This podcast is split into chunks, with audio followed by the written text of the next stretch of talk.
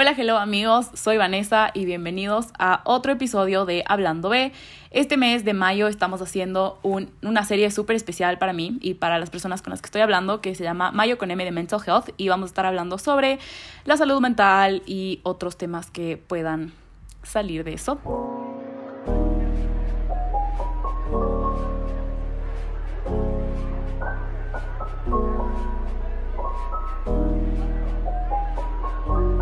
Los temas slash trigger warnings que tocamos en este episodio son TDAH funcional, que en inglés es ADD o ADHD, em, ansiedad emocional, que es un tipo de ansiedad, distimia, que es un tipo de depresión, y pica, se me fue el nombre, que es un TCA, o sea, un trastorno de conducta alimentaria, y también body dysmorphia, que no sé cómo se llama en español, pero es una es una situación en la que una persona no puede ver su cuerpo como en realidad se ve. Yes.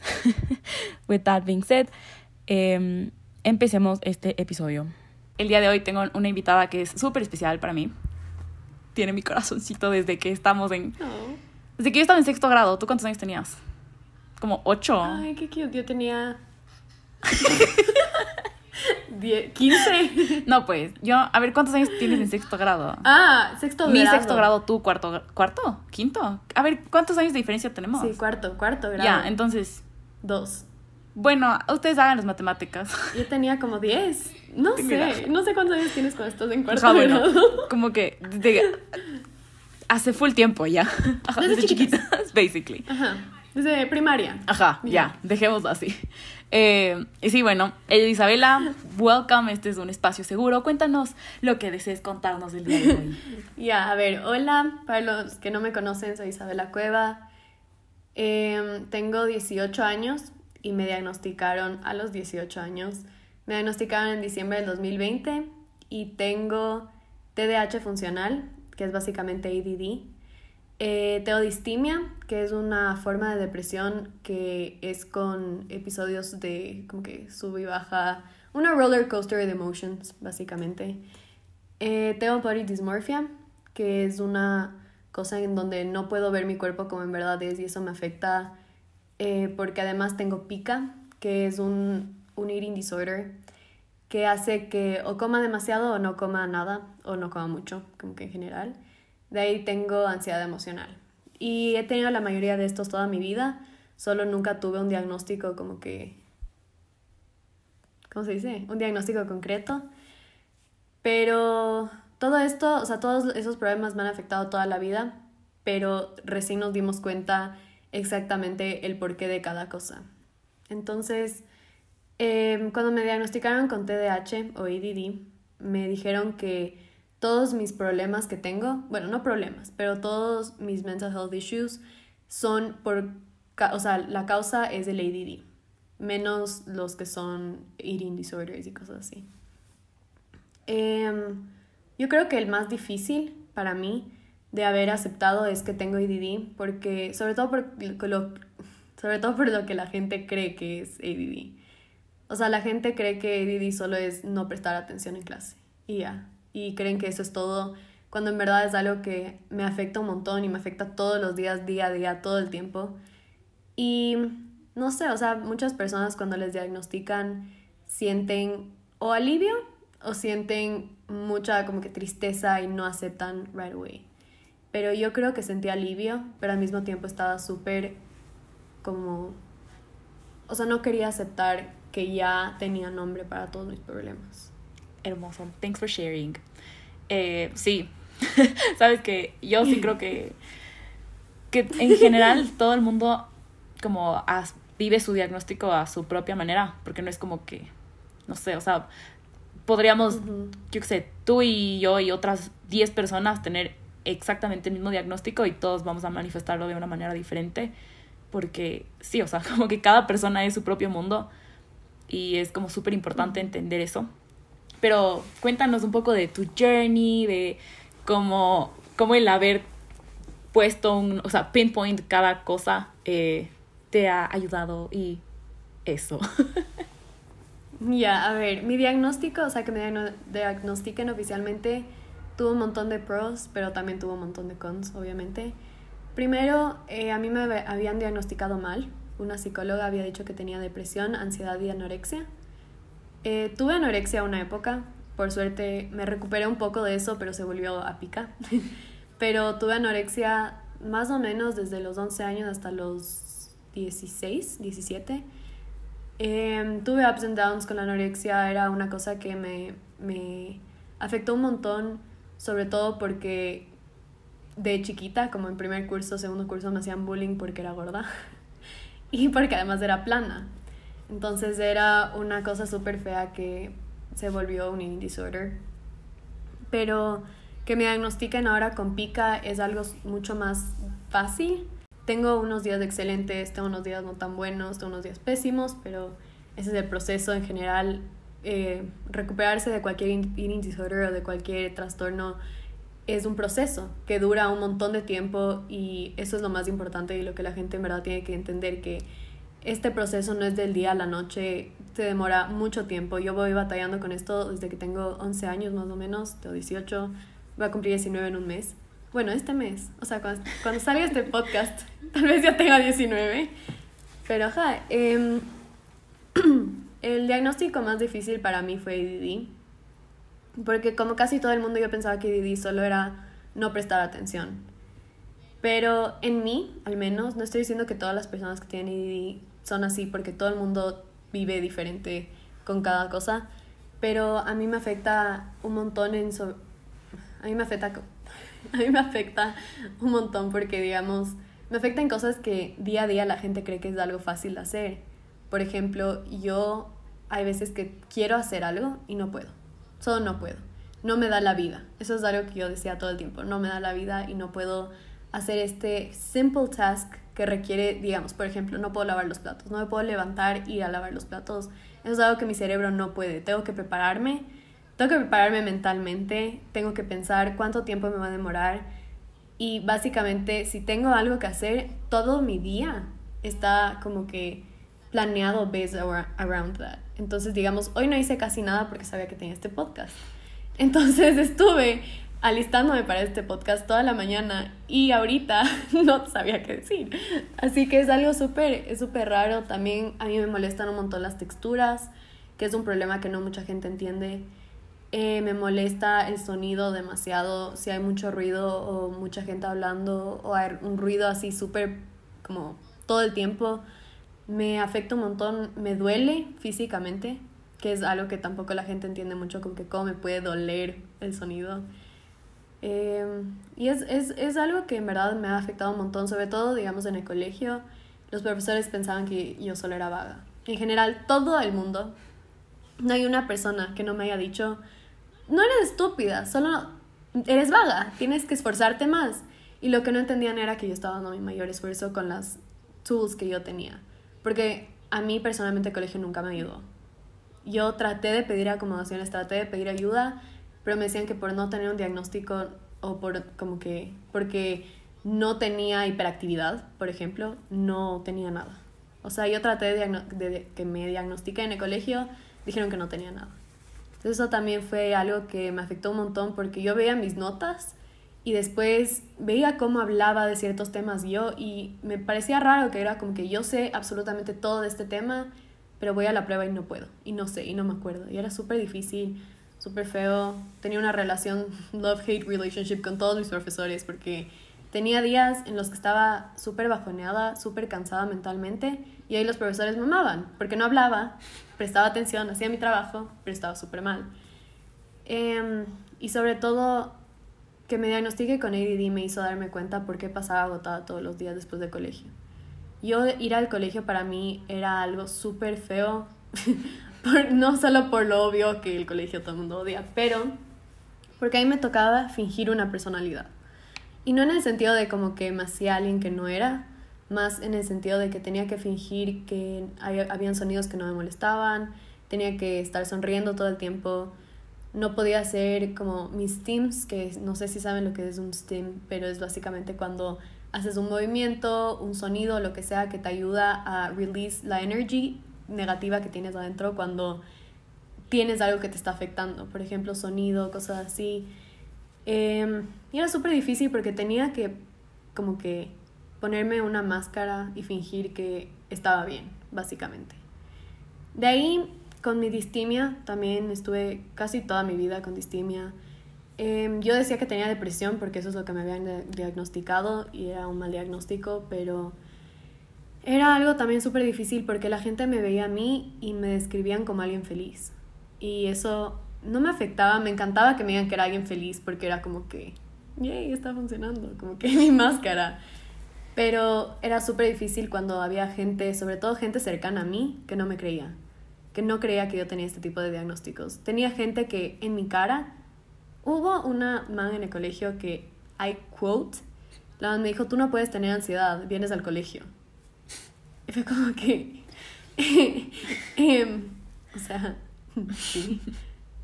Y mm, no sé, o sea, no sé, era súper difícil que la gente no me entendía. Y hasta ahora tengo gente que no entiende lo cuánto me afecta cada diagnóstico y cuánta cosa, eh, todas las cosas.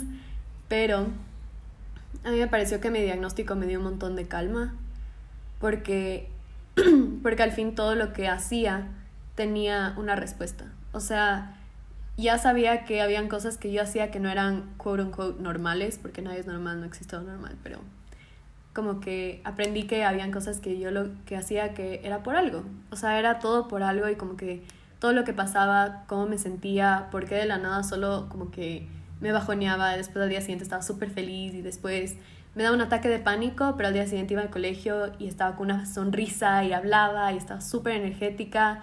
Después llegaba del colegio y otra vez me daba un ataque de ansiedad o de pánico. ¿Y acá?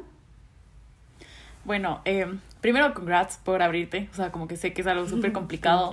Eh, yo te admiro mucho porque tú puedas own up a tu diagnóstico de esta manera. Eh, porque sí, o sea, es como que creo, creo que es algo súper importante y que también para mucha gente es difícil, porque como dijiste hace un rato, que te diagnostiquen puede ir como one or two ways.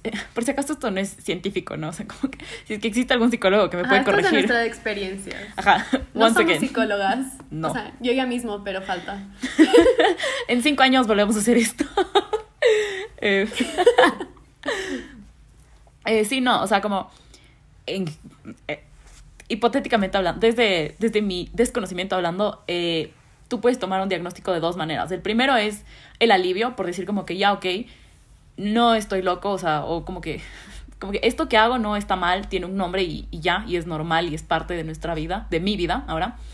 O el, el como que, que te derrumba, el que no quieres aceptarlo, el que no quieres enfrentarlo, que ese creo que a veces puede ser incluso un poco difícil, porque ese es el que me pasó a mí. O sea, a mí me dijeron como, ¿tienes esto? Yo, no, no tengo nada. Seguí súper mal, como otro año, y ahí sí ya fue como que ya, ok, sí, creo que tengo algo.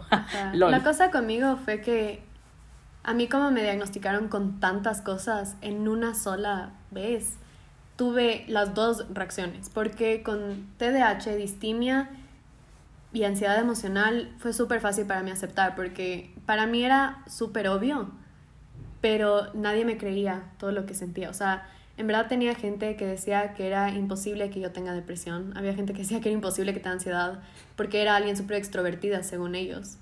Y ADD, la gente decía como que, pero sí va bien a veces. Entonces, no, y no tenía hiperactividad, como normalmente la gente cree que se manifiesta el ADD o el ADHD. Pero yo lo que tengo es TDAH funcional. Entonces, eso sí me costó un poquito eh, entender lo que es TDAH funcional, porque básicamente significa que funciono súper diferente al resto de la gente. Y sí he tenido breakdowns que es como que quiero ser normal. Y es como que es algo súper feo porque primero que no existe lo normal. Hay neurodivergent, atypical, pero no hay normal. O sea, eso no existe, en verdad. Nadie, como que todo el mundo tiene sus cosas. Pero sí he tenido eso lo que más me costó aceptar es body dysmorphia. Sobre todo aceptar que yo nunca voy a, o sea, no nunca, pero por el momento no, no voy a poder ver cómo es mi cuerpo en verdad. Y eso causa que mi pica sea peor. Entonces, por más de que yo vuelva a tener una buena relación con la comida o con el deporte, que también estoy tratando de hacer porque hubo una época que tenía una mala relación con el deporte, mi body dysmorphia hace muy difícil que yo pueda verme como en verdad soy. Y es algo que me di cuenta que he tenido desde que soy chiquita por los comentarios que hacía la gente.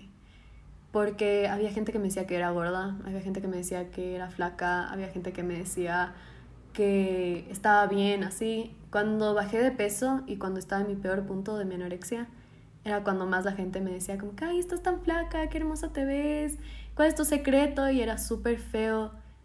Como que nunca dije nada, como que, ah, no, ¿cómo? No, era solo como que, nada, hago deporte, nunca he hecho deporte en mi vida.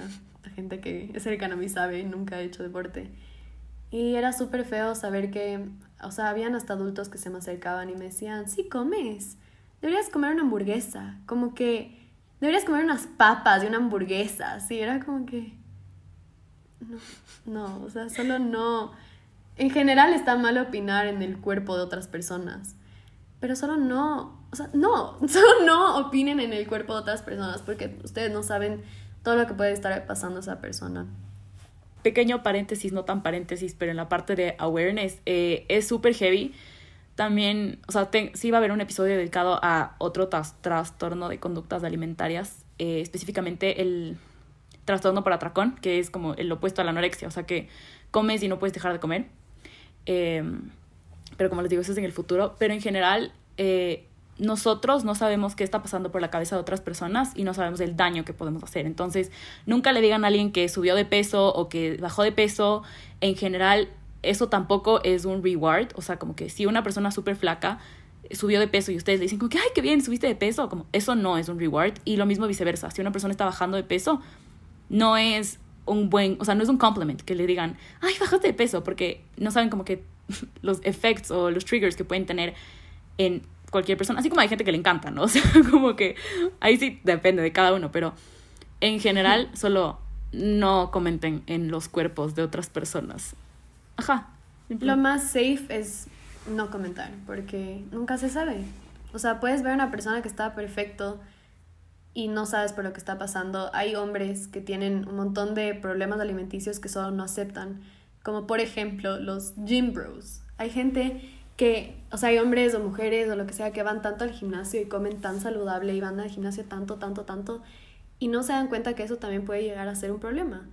Y por eso me parece increíble lo que estás haciendo, como que la awareness que estás metiendo esto, porque hay tanta gente que no se da cuenta cuántos diferentes problemas mentales hay. Porque yo antes de que me diagnostiquen nunca había escuchado de pica ni de distimia, nunca. De ADD sí, pero pensé que era algo completamente diferente. Entonces, es algo súper importante que me parece súper bien lo que estás haciendo, en verdad. Congrats. y yo también por eso, por cómo me he dado cuenta que la gente no sabe lo que es cada cosa o lo que es el cerebro de una persona que pasa por eso, estoy escribiendo un libro. No sé cuándo esté listo, así que no les voy a decir como que, ah, vayan a sus bookstores en cierta... No, mi ADD hace muy difícil hacer mi libro. Entonces estoy escribiendo sobre mi ADD mientras no puedo, por mi ADD. Entonces, Ajá, quiero bring awareness a todas esas cosas porque, como ya dije muchas veces, nunca sabes por lo que alguien está pasando y eso es algo súper importante porque siento que un montón de gente escuchando eso va a estar, o sea, este podcast va a estar súper sorprendida con las historias de la gente. Y gente cercana a mí no tiene idea por lo que yo estoy pasando y lo que estuve pasando. Porque yo voy batallando con esto desde que tengo 11 años y casi todo tuve que hacer sola, completamente sola. Yo me tuve que sacar del hueco que yo acabé sola porque no, no tuve la fuerza como para pedir ayuda y tampoco quería ayuda. Eh, pasé por unos momentos súper como que dark en mi vida que no hablo mucho al respecto, pero tuve un montón de pensamientos súper negativos, tuve un montón de issues que nadie sabe, nadie, absolutamente nadie, y son cosas que nadie habla. O sea, en verdad yo nunca tuve con quién hablar porque la gente cree que el tema mental y el mental health es algo súper tabú. Y nunca voy a entender por qué. Porque la salud mental es igual de importante que la salud física. Yo tenía días que pasaba en el hospital porque estaba tan mal mentalmente que se manifestaba en mi cuerpo. Tuve un montón de problemas como que digamos gastritis, tuve full cosas, full issues así porque no podía hablar con nadie, porque era tan tabú y cada vez que traté de hablar con alguien me iba mal. Hasta que conseguí la mejor psicóloga que he tenido en toda mi vida. Es literalmente mi mejor amiga, se llama Mónica, si alguien quiere el número me puede escribir. es lo mejor que me ha pasado y ella me ha ayudado un montón a ser más fuerte darme cuenta lo, lo fuerte que soy y cuánto courage tuve para salir de todo lo que tuve. Y también quiero que sepan que lo que yo estoy contando es una versión súper condensed de todo lo que yo tuve. Es una versión súper corta de todo lo que yo pasé y en general todos estos episodios. Me imagino que van a ser unas versiones súper cortas porque nunca vas a saber exactamente todo lo que pasa en el cerebro de alguien que tiene problemas. Em, porque es súper difícil hablar al respecto, súper difícil abrirse. bueno, again, o sea, siento que esto está súper repetitivo, pero yo te aplaudo por como que own up a así, a, a todo. También como que, no sé, siento que la gente... Gracias. Estoy full brava, te juro, o sea, como que con tu historia estoy full brava de que la gente te haya dicho como que no, ¿cómo tienes eso? O sea, tipo como... Yo pasé toda mi vida con gente diciéndome que no me creían y que era exagerada, que era vaga, que era imposible que yo tenga depresión porque paso sonriendo, paso siendo feliz, como que la gente cuando me describe, he escuchado mucha gente describirme como alguien feliz. Y solo era súper difícil saber que había gente que no, nunca me creyó.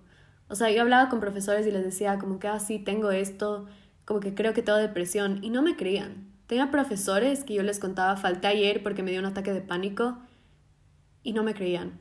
Yo tuve mi primer ataque de pánico fue porque un doctor me prescribió mal unas pastillas. Me dio antidepresivos que no me tenía que dar. Me dio un ataque de pánico en el que me quedé paralizada. Me, no podía mover las piernas, no podía mover los brazos, no podía mover el cuello, no podía respirar, no podía hablar. Pasaba llorando. Duró como tres horas. Em, fue algo súper, o sea, me asustó un montón. Fue algo que hasta ahora como que fue súper traumático. Cuando tengo ataques de pánico ahora también me quedo paralizada, no me puedo mover, es súper feo. Ya tengo más tools para em, pasar eso, pero mi punto era que yo cuando fui al colegio la semana siguiente, porque tuve que faltar una semana de colegio hasta que se me vaya el efecto de las pastillas, que me dejaron como un robot, em, los profesores no me creían. Pensaban que yo en verdad estaba fingiendo porque me gustaba faltar al colegio, porque yo pasaba faltando al colegio. Más que nada era por lo difícil que era para mí ir y lo difícil que era para mí poner el acto de que estaba bien y los profesores no me dejaban hablar en clase, no me dejaban tener juguetes como para, como digamos, fidget toys, no me dejaban tener, no me dejaban tener nada de eso, no me dejaban caminar atrás de la clase. Tuve una profesora en mi vida que en verdad me apoyó. Bueno, tuve tres profesoras que en verdad me apoyaron, pero también con todo eso me di cuenta del impacto que tiene el colegio en general en la gente y en la salud mental de la gente y por eso me parece que los colegios son los primeros que deberían estar hablando de esto y no hacen. Y no sé, me parece súper bien la gente que hace cosas para bring awareness to it. Otra vez, yo sé que también es repetitivo, pero la Vanessa es increíble para hacer esto, o sea, en verdad. Em, yo nunca había contado mi historia antes y me dio mi primera plataforma para contar esto. Mi segunda va a ser mi libro, espero que compren cuando saque. Ojalá saque, ojalá termine alguna vez. Pero pero yes, bueno, more or less, ajá. Em, de esto se trata Mayo, de awareness, de que sinceramente existen, o sea, existe un mundo de trastornos y de diagnósticos y de, como que, no quiero decir problemas, pero problemas de salud mental que no se limitan a ansiedad, depresión y ya, como que va mucho más allá. Hay como que, o sea, solo para que se den una idea, hay como 40 millones de versiones de ansiedad. Entonces, eh, cada persona es diferente. Cada persona es diferente. Cada, cada persona. Cada, cada persona manifiesta sus síntomas de forma diferente y solo porque una persona se vea súper feliz, flores y unicornios, no significa que no esté pasando por algo. Eh, y nada, lo único que les quiero como que dejar con de este episodio, de toda esta parte, de toda esta historia, es que eh, sean buenos, o sea, como que be nice to people, porque no saben todo lo que pueden estar pasando. Y también eh, como que no cuestionen a alguien su diagnóstico o su no diagnóstico o en general lo que esté pesando porque eso a mí me saca full onda que la gente cree que como que la salud mental se cura echándole ganas, o sea, no es así, porque O sea, a ver, si ustedes tienen cáncer, no es que solo échale ganas y te curas, como que no, necesitas un tratamiento y doctores especializados y puede que incluso cirugía para poder curarte. Y entonces, no estoy diciendo que, que necesitan cirugía si tienen problemas de salud mental, pero, pero, sí, es que, sí especialistas y gente que te ayude, porque diciendo de experiencia es muy difícil salir de eso sola. Y es súper, para mí es súper impresionante que haya podido salir sola porque yo en verdad no pensé que iba a poder salir de eso. Y por eso yo también les quiero dejar con algo parecido a lo que dijo Vanessa. Créanle a la gente. Si alguien tiene el courage de venir a ustedes y decirles que están pasando por algo, créanles. Porque a mí me atrasó un montón mi journey con el diagnóstico y con psicólogas el hecho de que haya tanta gente que no me haya creído. Porque, por cómo era afuera. Porque no, no saben lo que la gente está pasando adentro, no saben lo que hay en el cerebro de la gente. Entonces, en verdad, solo créanle a la gente. Y les quiero contar dos frases que a mí me ayudaron, tres frases que me ayudaron un montón. La primera es dale tiempo al tiempo. Em, esto me dijo mi amiga Macarias. Em, suena súper típico, súper cheesy, súper como que estúpido, pero es tan verdad que todo, todo sana con el tiempo. Va, todo el mundo va a salir de todo. Y el tiempo en verdad ayuda un montón el proceso con todo lo que, o sea, cualquier cosa es un proceso, es algo súper largo, no les voy a mentir, súper difícil también, pero algo que todo el mundo puede, ¿cómo se superar y, ajá. La segunda frase es, que a mí me sirvió es fake it till you make it. Y eso no digo como que fake, eh, que no tienen nada y como que ignoren sus problemas, no, pero fingir que saben la respuesta a todo les ayuda un montón porque eventually van a encontrar la respuesta de cómo salir de las cosas si es que necesitan o cómo, por ejemplo, quererse más, si es que fingen que se aman, se van a terminar amando. Y eso es algo que yo hice. La última también me dijo Macarias, también, para que vean, es lo mejor. Me dijo, esto tiene una toda una backstory atrás, así que va a sonar medio rara, pero es, ¿cómo esperas que la gente te respete si no te respetas a ti misma? O cómo, cómo esperas amar a alguien si no te amas a ti misma. Meaning que tú vas primero. Uno va primero, uno siempre tiene que eh, preocuparse de sí mismos antes de poder preocuparse por otras personas. Uno se tiene que amar a sí mismos antes de poder amar a otra persona. Súper sí.